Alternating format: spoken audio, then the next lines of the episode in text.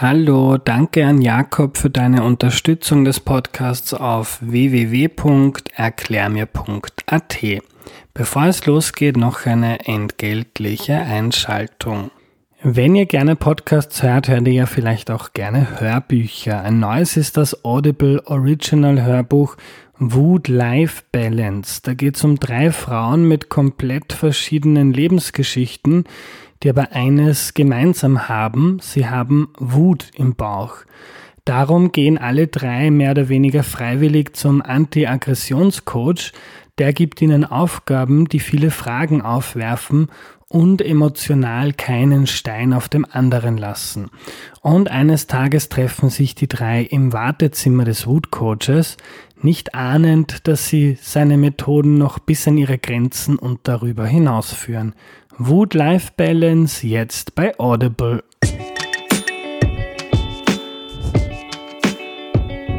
Hallo, ich bin der Andreas und das ist Erklär mir die Welt, der Podcast, mit dem du die Welt jede Woche ein bisschen besser verstehen sollst. Heute geht es darum, warum Männer im Durchschnitt mehr verdienen als Frauen und das erklärt uns Christine Zulehner. Hallo. Hallo. Hallo liebe Christine, bevor wir loslegen, äh, stelle dich doch bitte noch kurz vor. Äh, ich bin äh, Professorin an der Uni Wien äh, für Wirtschaftspolitik. Ich äh, forsche zu Industrieökonomie und Arbeitsmarktökonomie.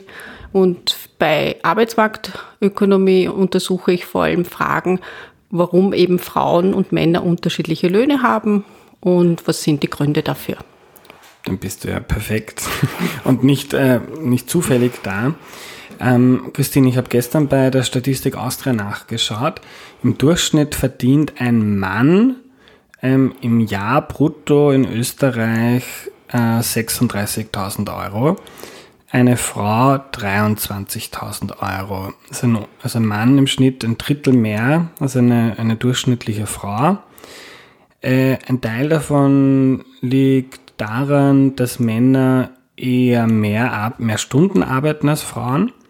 Ähm, aber auch wenn man sich den Stundenlohn anschaut, den vergleicht, dann gibt es da auch noch einen Unterschied von 14 Prozent. Nicht mehr die 36 Prozent, aber immer noch 14 Prozent. Also im Schnitt verdienen Männer mehr als Frauen. Warum ist das so? Also der erste äh, Grund, den du eh genannt hast, das ist eben, weil Männer mehr Stunden arbeiten. Also Frauen arbeiten öfter in Teilzeit. Das heißt, wir beobachten einmal bei diesen Einkommen, den Jahreseinkommen eben diesen großen Lohnunterschied im Prozent. Wenn man dann eben berücksichtigt eben diese Stundenanzahl, dann sehen wir, dass das sich reduziert. Dann sieht man bei den äh, Personen, die Vollzeit arbeiten, sind es 14 Prozent. Wenn man dann äh, Stundenlöhne ansieht und hier aber auch Personen im Datensatz hat, die eben äh, Erwerbskarrieren haben, die ein bisschen durchgäng äh, nicht durchgängig sind, also vielleicht nur ein halbes Jahr arbeiten im Jahr, dann ist es ein bisschen höher, dann sind es 15 Prozent. Ähm, die Gründe dafür sind unterschiedlich, also, die, also vielfältig eigentlich. Äh, und ein Grund ist zum Beispiel, dass äh, Männer und Frauen unterschiedliche Berufserfahrung haben, dass sie unterschiedliche Berufe haben, äh, dass sie in unterschiedlichen Industrien arbeiten, dass sie äh, eine andere Schulbildung haben. Äh, wenn wir uns das genauer ansehen in den Daten und dann sehen wir, dass die Schulbildung, die Unterschiede in der Schulbildung mittlerweile keine so große Rolle mehr spielen. Die Berufserfahrung, die Unterschiede spielen noch immer eine relativ große Rolle. Das ist zurückzuführen, dass eben Frauen eher die, auf die Kinder aufpassen als Männer, dadurch äh, länger aus dem Arbeitsprozess ausscheiden. Und äh, wir sehen auch, dass eben Männer und Frauen unterschiedliche Berufe haben. Und ein einfaches Beispiel ist, äh, gerade zum Beispiel bei der Lehre sehen wir eben sehr oft, dass Frauen eher Friseurin werden, Einzelkauffrau, Männer eher Mechaniker, Installateur. Und das sind, da gibt es einfach durchschnittliche Lohnunterschiede. Und Mechaniker, der, der Lohn ist höher als wie eben bei der Friseurin. Und das erklärt eben einen großen Teil der, der Lohnunterschiede. Ähm, gerade wenn es um diese Branchen und verschiedenen Berufe geht, dann heißt es ja manchmal, ähm, ja, die Frauenberufe werden einfach schlechter bezahlt. Ist das ein Grund, dass Berufe, in denen vorwiegend Frauen arbeiten, ähm, dass da deshalb, weil es uns nicht so viel wert ist als Gesellschaft, weniger bezahlt wird?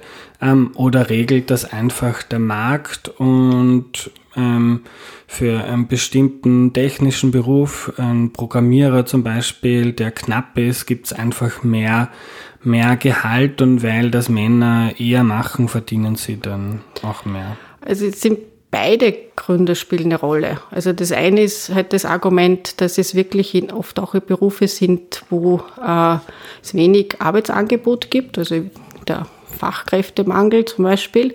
Und hier sehen wir oft, dass äh, eben weniger Frauen arbeiten als Männer. Aber es ist auch so zum Beispiel in Pflegeberufen. Hier haben wir im Wesentlichen äh, oder auch zum Beispiel bei Kindergärtnerinnen und Kindergärtnern, Lehrern, die öffentliche Hand ist der Arbeitgeber. Und hier wäre es schon möglich, dass der Arbeitgeber andere Löhne setzen würde, weil der ja im Prinzip die, die Macht, Marktmacht hat in diesem, diesem Markt. Mhm. Aber hier eine generelle Antwort zu geben, ist ein bisschen schwierig, weil einfach die Berufe sehr unterschiedlich sind und man müsste, muss das halt dann detailliert sich ansehen. Ja, aber auch bei der öffentlichen Hand, also jetzt zum Beispiel beim Land, das Bundesland, das einen Kindergarten betreibt, auch da gibt es ja gewisse Marktmechanismen. Ähm, wenn ich denen zu wenig zahle, dann finde ich vielleicht keine Kindergärtnerin mehr. Klar, das ist ja. immer eine Möglichkeit. Also wenn ich zu wenig Arbeitskräfte finde, dann ist das oft auch ein Zeichen, dass der Lohn zu niedrig ist und dass die Personen, die eben diesen Beruf nicht wählen, dann einfach bessere Outside-Options haben und sich einen, einen Job suchen, wo sie mehr verdienen. Und man muss auch berücksichtigen, dass ja Beruf jetzt nicht nur Warum wählt man einen Beruf? Das heißt, man wählt ihn, äh, weil man bestimmte, also aus Präferenzen, weil man bestimmte Vorstellungen eben hat, aber natürlich spielt das Gehalt eine Rolle. Aber auch, äh, wie kann ich eventuell äh, Beruf und Familie miteinander verknüpfen? Und, und hier sind eben Frauen und Männer auch unterschiedlich und hier sind die Überlegungen dann auch unterschiedlich. Ja. Äh, die Claudia Goldin, eine Ökonomin, hat auch viel zu dem Thema publiziert und die schreibt, wenn ich sie richtig lese, äh, dass, vor, dass es vor allem an den Kindern liegt, der Pay Gap, und vor allem an der Flexibilität. Also wenn man sich ähm, weil es die Gesellschaft oder die eigenen Wunschvorstellungen vorgeben, hauptsächlich um die Kinder und um vielleicht einen Elternteil oder beide, die zu pflegen sind, kümmert, dann ist man einfach weniger flexibel, kann jetzt nicht bis 19 Uhr im Büro bleiben, kann vielleicht nicht zu einem äh, Netzwerktermin gehen und so weiter, hat dann viele Nachteile. Ähm, und diese mangelnde Flexibilität, die vor allem Frauen betrifft, ähm, schöne Statistik, zwei Drittel der Mütter zwischen 25 und 49 arbeiten Teilzeit, aber nur einer von 20 Vätern. Ähm, also diese mangelnde Flexibilität bezahlt man auch mit niedrigeren Löhnen und Gehältern. Ja, man sieht schon, also wenn man zum Beispiel Frauen und Männer vergleicht, die keine Kinder haben, dann sieht man kaum einen Lohnunterschied. Aber wenn man die Bevölkerung anschaut, die meisten haben Kinder, egal jetzt ob Mann, Mann oder Frau. Und daher, man, man besieht eben, dass eben Frauen länger aus dem Arbeitsprozess aussteigen. Wenn sie zurückkommen, eben dann flexibel arbeiten, also äh, eine, eine Arbeitszeit suchen, mit der sie eben Kinderbetreuung äh, miteinander äh, verknüpfen können und eher Teilzeit arbeiten, aber, aber auch Jobs suchen, wo vielleicht eben diese Teilbarkeit, die du angesprochen hast und die eben auch die Claudia Goldin äh, anspricht, äh, das leichter macht. Weil zum Beispiel äh, es gibt Berufe, wo, wo, wo es wichtig ist, dass man einfach eben jederzeit erreichbar ist, dass man 80 Stunden in, in der Woche arbeitet. Das sind zum Beispiel Rechtsanwälte oder Rechtsanwältinnen. Hier sieht man eben sehr oft, dass eben das ist dann schwieriger mit, da mit Kindern in Einklang zu bringen. Ich meine, ich denke, das sind aber auch, es ist auch wichtig, was wir im Moment sehen, ist, dass eben die Frauen für das zuständig sind, für die Kinderbetreuung und versuchen müssen, eben den Beruf und die Familie unter einen Hut zu bringen. Ich glaube, was hier wichtig wäre, ist eben auch, dass es eine, ein Gleichgewicht gäbe, dass eben auch Männer, wenn sie Kinder haben, äh, ihre Stunden reduzieren und, und äh, eben gleich, also dass eben gleichberechtigt in, in einer Familie eben dann die, die Arbeitszeit aufgeht und Arbeitszeit und Familienzeit aufgeteilt wird. Ja.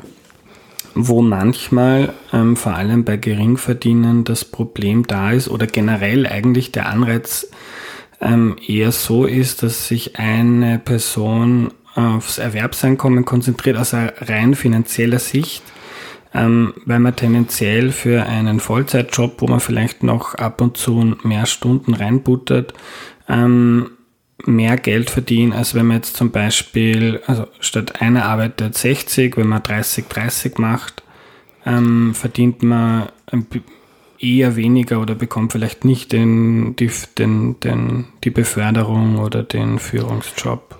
Ja, ich meine, das hat schon dann oft eben auch noch Folgen. Also wenn ich eben Teilzeit arbeite, das reduziert dann im Laufe meiner Erwerbskarriere die Beförderungschancen.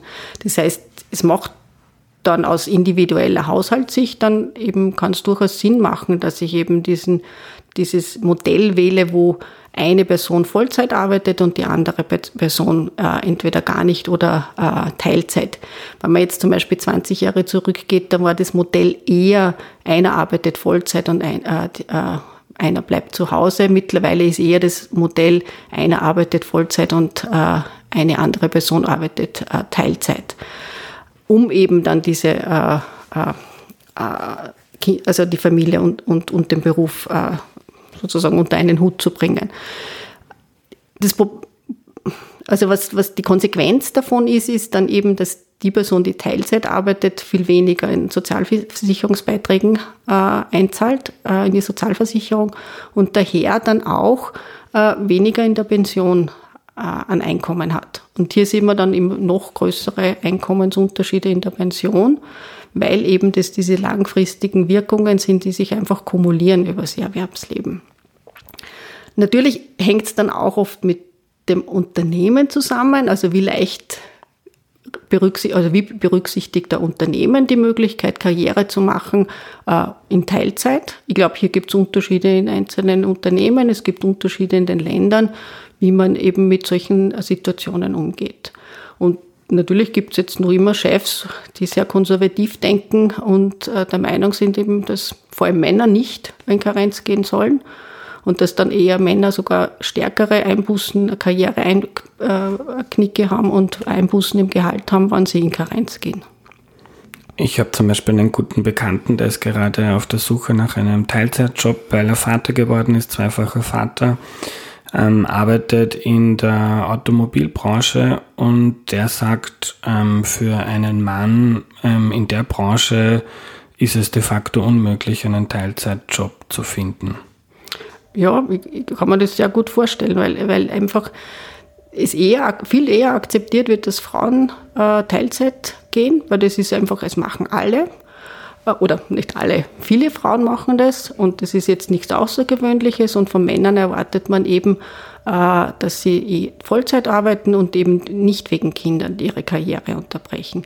Und ich glaube, hier muss sich schon was ändern auch. Und ich glaube auch, dass das für die Unternehmen wichtig ist, weil es wird immer mehr äh, Väter geben, die mit ihren Kindern eben Zeit verbringen möchten, also auch Erziehungsarbeit übernehmen möchten.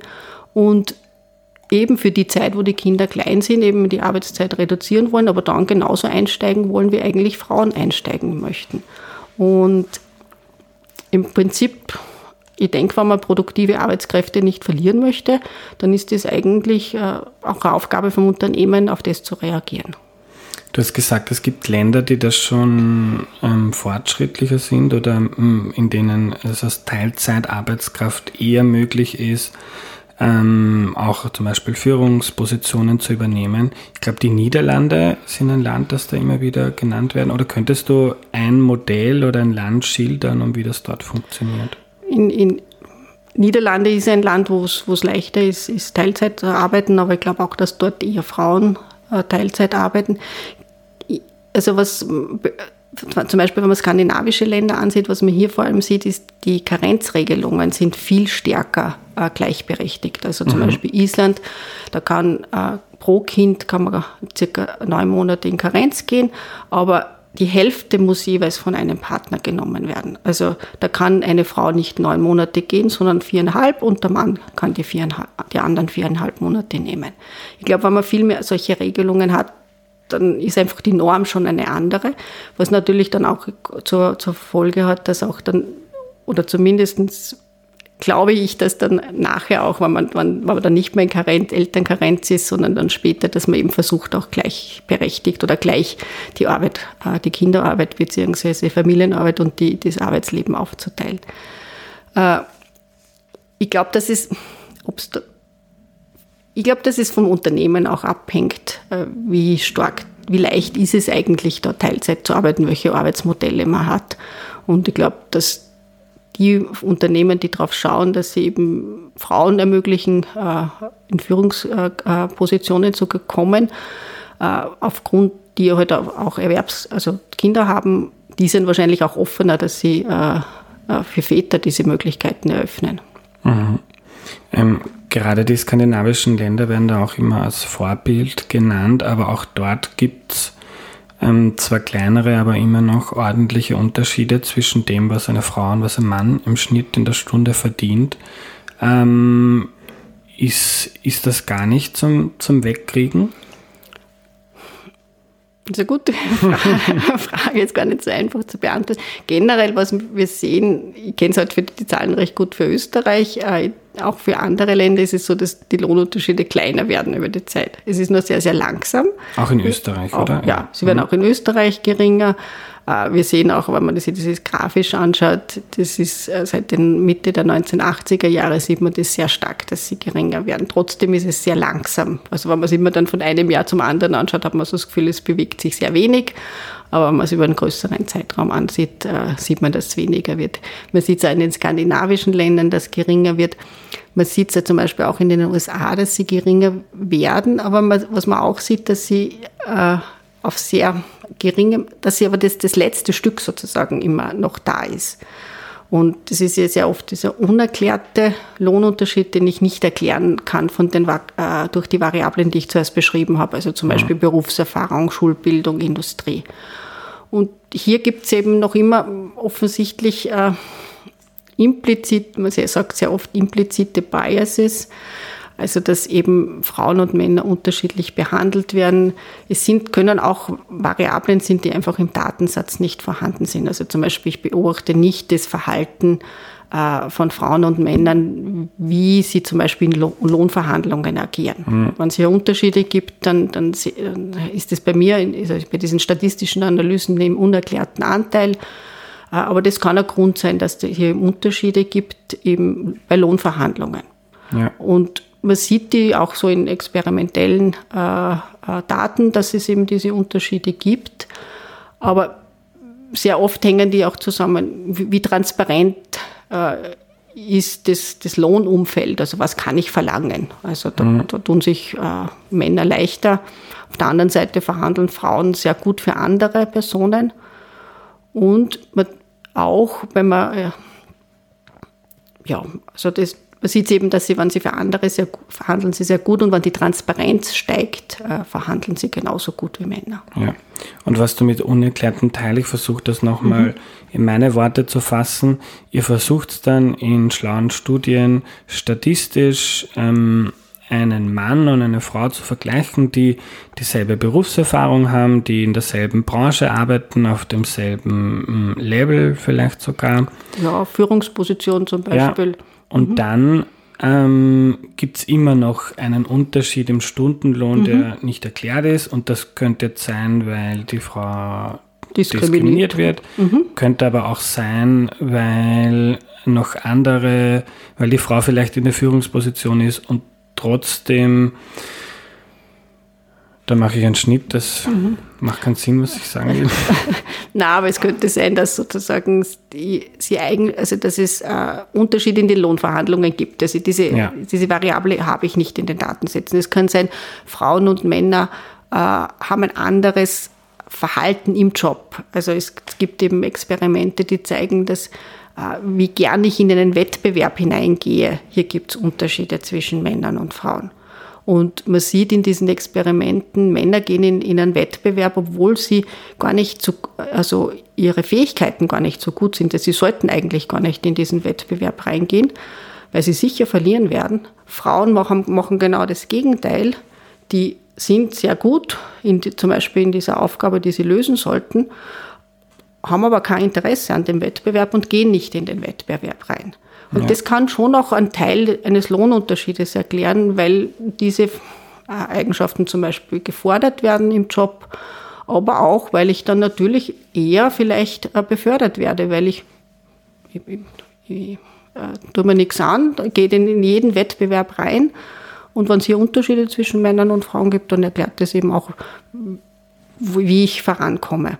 Aber auch diese, diese Eigenschaft erklärt zum Beispiel, äh, welchen, äh, welches Studium ich wähle. Das erklärt zum Beispiel eher, ob man ein naturwissenschaftliches oder mathematisches Studium wählt. Und hier gibt es natürlich dann auch äh, Möglichkeiten, wie man äh, versuchen kann, äh, Maßnahmen zu setzen, um eben das, diese Unterschiede auszugleichen. Inwiefern erklärt der Drang nach Wettbewerb oder das, das Durchsetzen, dass man eher in die Mathematik zum Beispiel geht? Was hat das damit zu tun? Also es gibt eben äh, Studien, die zeigen, dass äh, trotzdem, wenn zum Beispiel eben die Noten gleich sind in der Mathematik zwischen zum Beispiel Männern und Frauen, äh, dass eben diese Eigenschaft, dass ich gern in den Wettbewerb gehe, äh, dazu führt, dass ich eher ein Mathematikstudium wähle oder ein naturwissenschaftliches Studium wähle. Und das hat jetzt nichts mit den Fähigkeiten zu tun, ob ich Mathe mache oder nicht. Das dürfte eher mit diesem Umfeld halt auch im, im, in, in der Schule zusammenhängen, beziehungsweise dann im Studium zusammenhängen. Ja.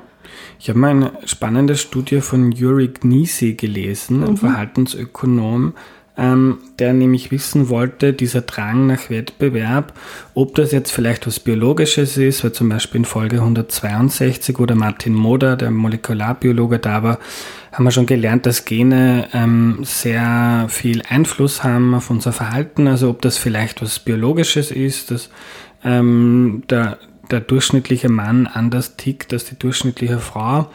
Und der Yuri Gnisi hat da in dieser Studie in einer oder in verschiedenen matriarchalen Gesellschaften, also wo traditionell die Frau die Person ist, die Entscheidungen trifft und Macht hat und hohe Ämter innehat und hat dann festgestellt, dass in diesen ähm, Gesellschaften, die ist glaube ich in Afrika und eine war in Indien, ich bin mir nicht mehr sicher, ist schon ein paar Jahre her, ähm, und dass in diesen Gesellschaften, wenn sie jetzt so Spiele für die Studie gegeben hat, wo man, glaube ich, einen Ball wo reinwerfen musste, wenn da Wettbewerbsbedingungen geherrscht haben, dann sind in diesen matriarchalen, also frauendominierten Gesellschaften die Frauen im Wettbewerb besser geworden.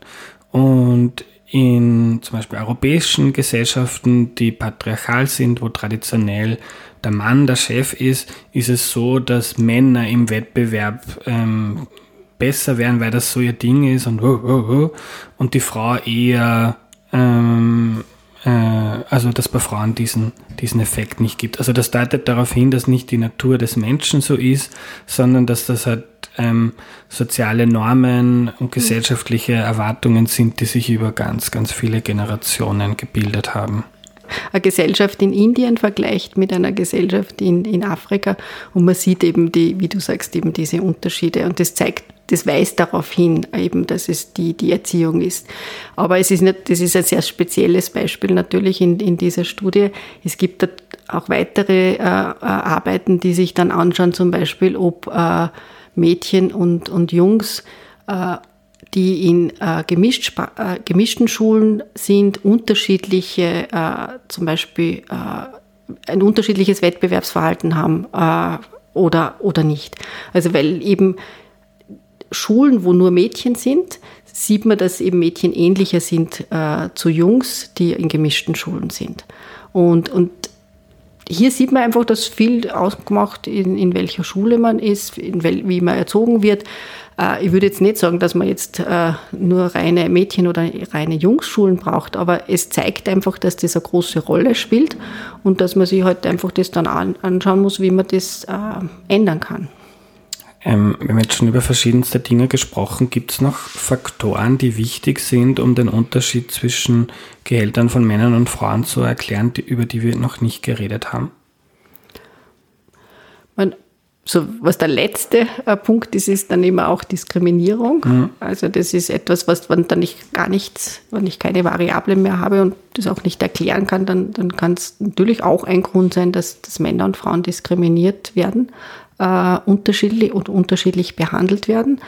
Äh, ich habe in einer Studie mit einer äh, Co-Autorin haben wir gezeigt, dass zum Beispiel Unternehmen, die im Durchschnitt äh, mehr Männer einstellen als Frauen im Vergleich zum, zur, zum Industriedurchschnitt, kürzer im Markt überleben. Und das ist eine indirekte Evidenz von Diskriminierung, weil eigentlich, warum sollten Unternehmen Frauen geringere Löhne zahlen? Weil im Prinzip wären ja dann, das hätten sie niedrigere Kosten, wenn sie Frauen einstellen würden und die gleich produktiv sind. Und Indirekte Evidenz ist aber so, dass wir sehen, dass diese Unternehmen äh, früher aus dem Markt rausgehen. Das zeigt durchaus, dass sie höhere Kosten haben und eigentlich äh, dadurch nicht äh, in, dem, in dem Markt äh, überlebensfähig sind oder nicht so lange überlebensfähig sind. Mhm. Und ich meine, das ist in gewisser Weise ein gutes Zeichen, dass der, der Markt dann aber auch eine Lösung findet, wenn Unternehmen diskriminieren. Aber es gibt natürlich auch immer dieses implizite, äh, implizite Biases, die, die halt, ja, wie sieht es mit Beförderungen aus? Wie sieht es bei beim Einstellungsverhalten aus? Also hier gibt es immer auch noch, äh, es auch Evidenz, dass eben äh, Frauen und Männer unterschiedlich behandelt werden. Aber hier zum Beispiel kann man auch äh, viel im Bewerbungsprozess machen, indem ich einen blinden Bewerbungsprozess äh, organisiere als Unternehmen Zumindest in der ersten Stufe kann ich das machen. Also, dass man nicht weiß, ob das jetzt ein genau. Mann oder eine Frau ist, wenn der Brief genau, kommt. Ja. Genau. Also im Prinzip kann man das so zweistufig machen. Irgendwann muss man mhm. auf jeden Fall die Leute kennenlernen. Das möchte man natürlich auch kennenlernen im Bewerbungsprozess.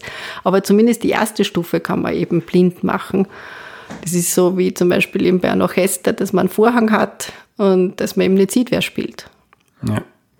Ich finde es spannend, deine Studie mit Kolleginnen ähm, zu Unternehmen, die weniger Geld verdienen, weil sie höhere Kosten haben, weil sie mehr diskriminieren. Ähm, es ist ein, ein Argument, das ich immer wieder in Online-Foren lese, dass ja die ja traditionell sehr stark männlich dominiert sind. Ähm, wenn, dem, wenn dem so wäre, dass man für, dass ein Mann mehr für dieselbe Arbeit bekommt. Ähm, warum stellen dann nicht alle Firmen einfach Frauen ein, die machen dasselbe und sind billiger? Äh, warum passiert das nicht? Aber ich glaube, ist ein bisschen provokant gefragt, weil es ähm, an den vielen Themen, die wir besprochen haben, ähm, vorbeiführt, weil es ja oft gar nicht darum geht. Also weil es zum Beispiel durch die mangelnde Flexibilität, die Frauen haben, ja sehr oft gar nicht dazu kommt, dass man dasselbe macht, was jetzt ein Mann machen kann. Ja, also das sehen wir oft gar nicht, dass, dass eben Frauen und Männer in derselben Position sind, weil eben die Erwerbskarrieren einfach schon ganz anders sind. Und was auch noch ist, wenn man eben diese, es geht auch oft sehr oft darum, äh, in, in Industrien zum Beispiel, wo wirklich Wettbewerb herrscht, da würde man das nicht beobachten, weil einfach die Kosten zu hoch sind. Aber es gibt auch Industrien, wo die Unternehmen Marktmacht haben. Und das sind zum Beispiel äh, Industrien, wo nur wenige Unternehmen sind.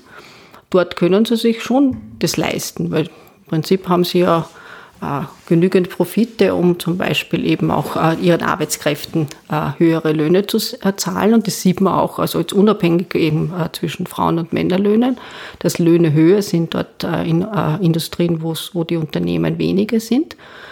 Und die Frage ist immer, wie teile ich die Marktmacht. Also wenn ich eben höhere Profite habe, dann kann das im Prinzip alles an die Unternehmensbesitzer, Besitzerinnen gehen oder es wird eben mit den Arbeitskräften geteilt und dann kann, wenn das ein ungleiches Teilen ist, dann gibt es durchaus auch eben diese Lohnunterschiede. Hm. Jetzt hast du zu Beginn schon gesagt, dass die Lohnunterschiede langsam, aber doch zurückgehen. 2009 war der Unterschied im, im Stundenlohn 19 Prozent ähm, die aktuellsten Daten liegen, glaube ich, bei 14 Prozent. Ähm, also da tut sich was, aber wenn die Politik gerne hätte, dass das schneller geht, ähm, was könnte sie machen? Ja, da gibt es unterschiedliche Dinge. Also ein ein, also wenn man zum Beispiel auch Österreich ansieht, die Situation, was zum Beispiel Kinderbetreuungseinrichtungen angeht, ist sehr unterschiedlich. Man sieht hier große Unterschiede zwischen Städten und, und äh, am Land. Zum Beispiel äh, gibt es durchaus noch Kindergärten in Westösterreich, die nur halbtags offen haben, äh, die äh, da macht das ist auch schwierig, da überhaupt halbtags zu arbeiten, wenn der Kindergarten nur halbtags offen hat. Ich denke, das ist ein, wichtige, äh, ein wichtiger Aspekt, dass man eben versucht, dass eben äh, dass es möglich ist, dass ich äh, Vollzeit arbeiten gehen kann oder dass ich zumindest äh, 30 Stunden arbeiten gehen kann, wenn es Kinder gibt. Ich glaube auch, dass es wichtig ist, dass zum Beispiel eben äh, Elternkarenzregelungen stärker darauf schauen sollten, dass, dass es eben ein, ein, ein also wir haben zum Beispiel jetzt in Österreich das, diese Regelung äh, 12 plus 2, wenn man einkommensabhängiges äh, Kinderbetreuungsgeld wählt. Äh, ich glaube, das sollte halbe halbe gemacht werden damit man eben stärker eben dieses, man sollte darauf schauen, dass eben Frauen und Männer gleich lange in Karenz sind und dass man eben als Staat eben solche äh, Betreuungs, äh, die Gesetze so formuliert, ja, was die Betreuung angeht, dass man einfach, dass es ermöglicht ist oder dass es nicht so leicht ist, dass man das ungleich macht. Mhm. Was auch sehr oft angesprochen ist als Maßnahme ist, sind Quoten. Also das, das ist immer auch eine, das ist heiß debattiert eben, äh, Quoten, gibt Vor- und Nachteile. Also ich denke, hier gibt es eben, äh, der, der Vorteil ist einfach, dass ich dadurch auch erreiche, dass es äh, eine kritische Masse zum Beispiel bekomme. Also wenn ich jetzt zum Beispiel äh, an einer Universität äh, in einem bestimmten Fach gibt wenige Frauen, dann ist es oft auch sehr schwierig, Studierende zu motivieren, dass sie diese, diese, diese Richtung einschlagen, weil sie einfach auch kein Rollenvorbild haben. Du sprichst, glaube ich, aus Erfahrung in der Ökonomie, aus der du kommst, sind, glaube ich, 90 Prozent der Professorinnen-Titel. Nicht 90, weiblich. aber es sind ca. 80. Mhm vielleicht so zwischen 75 und 80 sind mhm. Männer und äh, ca. 20 bis 25 Prozent sind Frauen. Also Quote wäre dann zum Beispiel, dass man sagt, äh, auf einer Universität gibt es x Prozent weibliche Professuren. Im Prinzip, dass man einfach, ja, das wäre sozusagen, dass man schaut, dass man, dass man das, das wenn man zum Beispiel 30 Prozent Studierende hat, dass man schaut, dass es in, in Zukunft auch 30 Prozent äh, mhm. äh, weibliche Professoren gibt. Aber mm, da kommt man in der Privatwirtschaft nicht weit, oder? Weil wenn ich ein Unternehmen gründe und zehn Männer einstellen mag und keine Frau, dann kann man das auch schwer jemand verbieten. Ja, das ist im Prinzip, mhm. das ist einfach, ich schreibe, ein, das ist mein Unternehmen, ich schreibe einen Vertrag mit, äh, mit den Arbeitskräften. Das ist hier auch schwierig einzugreifen. Ich meine, der Vorteil manchmal eben von diesen Quoten ist, dass es eben dann diese Rollenvorbilder leichter, also die kritische Masse ist erreicht, man hat Rollenvorbilder und es gibt dann auch solche sogenannte Trickle-Down-Effekte, dass das dann auch in, in Zukunft eben diese, die Rollenvorbilder führen dazu, dass es einfach mehr dann in dieses, dieses äh, Fach hineingehen. Das ist halt sehr langsam. Und wenn man sich empirische Evidenz ansieht, dann sieht man, dass das wirklich ein sehr langsamer Prozess ist. Auf der anderen Seite ist natürlich auch eine Quote, man spricht dann immer von Quotenfrauen und äh, viele wollen auch diese Situation nicht haben, dass sie als Quotenfrau bezeichnet werden. Ich denke, ja, das ist, das ist einfach auch eine, persönliche Sache, nehme ich einmal an. Mhm. Gibt es sonst noch eine politische Maßnahme, die du dir oder die dem zuträglich wäre, dass die Lohnunterschiede zurückgehen?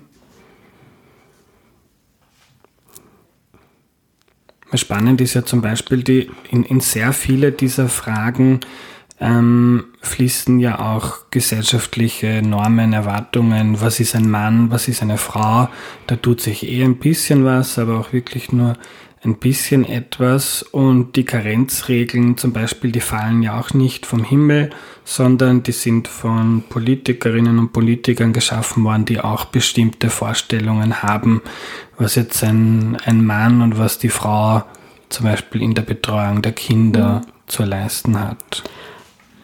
Ich glaube schon, dass es sehr viele Dinge von sozialen Normen auch abhängen. Also, weil also Bekannte hat mir mal erzählt, sie, sie ist auch deswegen in Karenz, also sie hat in einer Gegend gewohnt, wo, wo das halt eher üblich war, dass eben dann die Frauen in Karenz sind.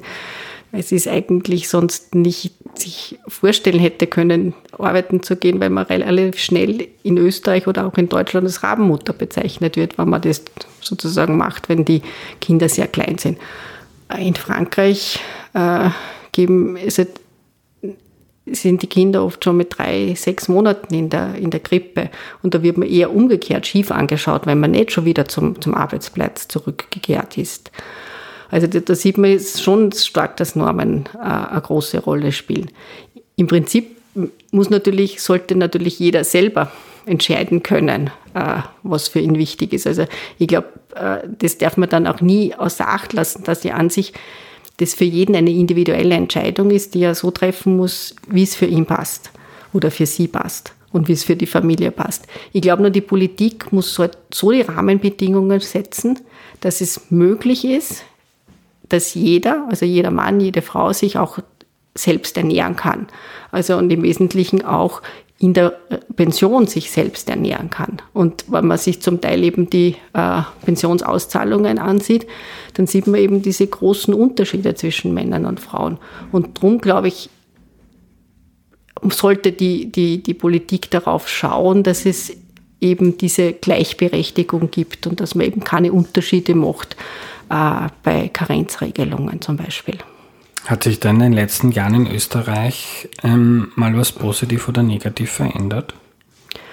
Ich denke zum Beispiel, das einkommensabhängige Kinderbetreuungsgeld ist schon ein richtiger Schritt, also ein, ein Schritt in die richtige Richtung. Ich glaube, dass wir es einfach stärker noch äh, so aufteilen sollen, dass das eben jetzt nicht 14, äh, 12 plus 2 ist, sondern eher 8 plus 6 zum Beispiel oder 7 plus 7, dass es einfach dieses, also stärker dieses, dieses Gleichgewicht zwischen Männern und Frauen betont. Und das ab, einkommensabhängige Kindergeld, was wurde da verändert? Das hatte ich nicht mitbekommen. Das, erstens ist es einmal einkommensabhängig. Das heißt, also wenn ein fixer Betrag bezahlt wird und wenn man da also sozusagen die Durchschnittsfamilie anschaut, dann sieht man eher, dass immer der Mann im Durchschnitt mehr verdient, als wie die Frau äh, verdient. Das heißt, wenn ich einen fixen Betrag auszahle, dann verliert man mehr, wenn der Mann in, in, in Karenz geht, als wenn die Frau in Karenz geht. Das heißt, generell gibt es mit diesem äh, äh, einkommensabhängigen äh, Kinderbetreuungsgeld, ist es leichter für Männer auch in Karenz zu gehen, gegeben der Haushaltssituation. Und, und das richtet sich am Einkommen des Haushalts oder? Na, am Einkommen der Person, die in Karenz geht. Mhm. Es gibt natürlich eine Höchstgrenze, aber es ist natürlich, wenn ich jetzt mehr verdiene, ich kriege äh, einen bestimmten Prozentsatz ja. und dann, äh, dann kann ich in, in, in, in, in der Karenz äh, dieses Geld. Zusätzlich wurde eingeführt, dass man in zwei Monate eben äh, mindest, also dass mindestens zwei Monate vom anderen, von der anderen, äh, vom anderen Elternteil genommen werden müssen. Das heißt, man hat zumindest zwei Monate, dass der Vater in Karenz geht. Man sieht in den Daten sehr oft, dass der Juli August ist. Äh, das äh, mit der Urlaubszeit mhm. dann oft verknüpft wird. Aber ich glaube, wenn das verlängert wird, dass man eben sagt, einmal am Anfang drei, vier Monate und dann einmal fünf, sechs Monate. Ich glaube, dass das dann ein Schritt wäre, dass man dann, dann ist es wahrscheinlich auch für Unternehmen leichter äh, zu akzeptieren, dass, dass Väter länger äh, aus dem Erwerbsleben ausscheiden, weil das ja eine Möglichkeit ist, die der Gesetzgeber vorsieht und warum, das, das, ich denke, das wäre eben, äh, macht es leichter dann auch im, im Unternehmen. Wir kommen zum Schluss. Ein Blick in die Glaskugel. Denkst du, dass es so weitergeht und die Schere ähm, langsam aber doch zugeht? Du hast schon angesprochen, es ändern sich ein bisschen die Normen. Unternehmen müssen sich fragen, ähm, ähm, kann ich einen vielleicht 35, 40-jährigen Mann noch halten, wenn es unmöglich ist, dass der ähm, irgendwie ein sinnvolles Familienleben führen kann? Ähm, ändert sich das weiterhin, aber langsam? ich glaube schon, dass es sich äh, ändert in diese Richtung, dass es eben, dass die Lohnunterschiede kleiner werden, dass es eben üblicher sein wird, dass eben Männer länger in Karenz gehen, dass sie auch ihre Erwerbskarriere unterbrechen werden für, wegen äh, Familie. Ich glaube trotzdem, dass es sehr langsam sein wird. Die Frage ist jetzt dann auch, wie die jetzige Krise hier hineinspielt. Man hat gesehen, dass in der Krise vor allem Frauen im Homeoffice eben dann auch äh, die Kinderbetreuungsaufgaben übernommen haben. Das kann bedeuten, dass, das, äh, äh, dass sie weniger firmenspe sogenanntes firmenspezifisches Humankapital sorry, angehäuft, angehäuft, angehäuft haben. sorry. Äh, es kann einfach sein, dass, dass dann äh, aufgrund dieser Situation, dass sie vielleicht nicht so stark in, in, in den, die Firmenprozesse eingebunden waren. Und das kann bedeuten, dass sie in einem Jahr, zwei Jahren vielleicht weniger äh, gute Aufstiegschancen haben. Wenn das dann eine Rolle spielt, dann kann es sein, dass der Lohnunterschied wieder größer wird generell, so, wenn ich es so im Trend anschaue, glaube ich schon, dass, dass, dass die Lohnunterschiede geringer werden. Ich meine, das ist wahrscheinlich auch mein Optimismus, aber ich hoffe es zumindest. Ein gegenteiliger Effekt von Covid-19 könnte aber auch sein, ich habe vor ein paar Jahren mal mit der Ines Stilling ähm, telefoniert für eine Recherche für den Standard und die hat da das schöne Wort Anwesenheitsfetischismus verwendet, also dass es dass Chefinnen und Chefs immer verlangen, dass man von der Früh bis am Abend oder bis zum späten Nachmittag im Büro ist, was, was jemanden, der sich um die Kinder kümmert, das Leben ziemlich schwer macht. Und wenn man dann mehr und flexibler auch von zu Hause arbeiten kann, äh, dann könnte das ein positiver Effekt mhm. sein für die Menschen, die sich um Kinder kümmern müssen. Ja. Ja. schon, auf alle Fälle. Also man hat jetzt im Home, äh, gesehen in der Krise, dass Homeoffice funktioniert. Haben viele Unternehmen festgestellt. Äh, und ich glaube, dass im Wesentlichen man sieht, dass die Leute, dass man nicht Angst haben muss, dass die Leute zu Hause nichts arbeiten. Und ich glaube, das ist immer so ein bisschen die Angst von Vorgesetzten. Und äh, wenn man sich die Arbeitszeit frei einteilen kann, dann macht es natürlich das leichter mit der Kinderbetreuung. Was man natürlich dann immer aufpassen muss, ist, dass man dann nicht rund um die Uhr arbeitet, weil ein Büro hat immer diesen Vorteil, dass ganz klar ist Beginn und Ende. Während wenn man das dann in die Freizeit oder in die Ab Abendszeit zum Beispiel verschiebt, das Arbeiten, da hat man, da, ich glaube, dass man dann eher mehr arbeitet, als man weniger mhm. arbeitet. Und dass man dann eben als Arbeitnehmer oder Arbeitnehmerin aufpassen, auf sich selbst aufpassen sollte, äh, dass man dann nicht zu viel äh, arbeitet. Danke für deine Zeit, Christine. Gerne.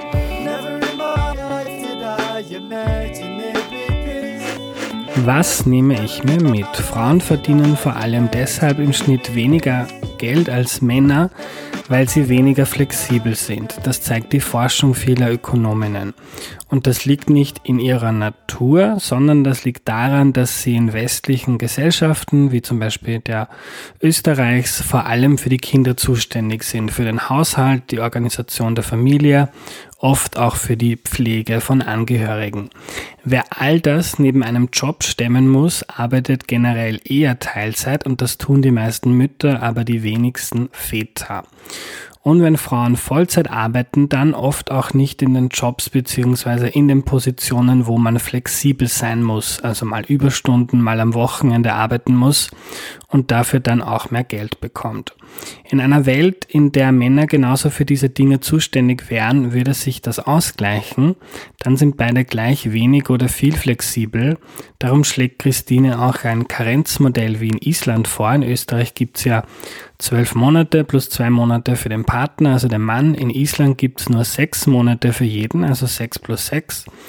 Und so schlägt äh, Christine vor, in Österreich könnte man ja sieben plus sieben mache, machen. Also sieben Monate für die Frau Karenz und sieben Monate für den Mann. Auch die Kinderbetreuung auszubauen, Kindergärten lang, länger offen zu halten und so weiter würde helfen aber auch die Normen aufzubrechen, ein anderes Mannsein zu finden, das sich nicht über Macht, Geld und Status definiert, sondern vielleicht über Beziehungen, emotionale Arbeit, Bindung zur Familie und zu den Kindern.